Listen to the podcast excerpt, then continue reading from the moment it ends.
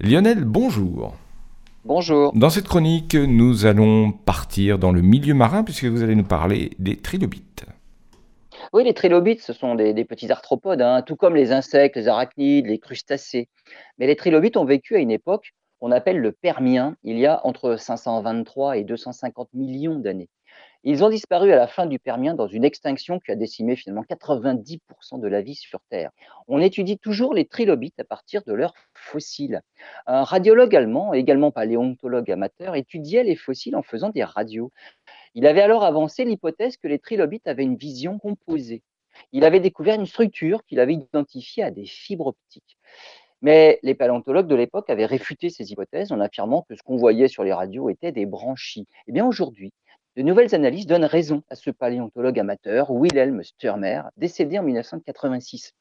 L'analyse d'un fossile de trilobite qui date de 300 millions d'années montre que les yeux des trilobites sont composés, tout comme ceux des insectes, de crustacés. Ils sont composés de plusieurs lentilles accolées les unes aux autres.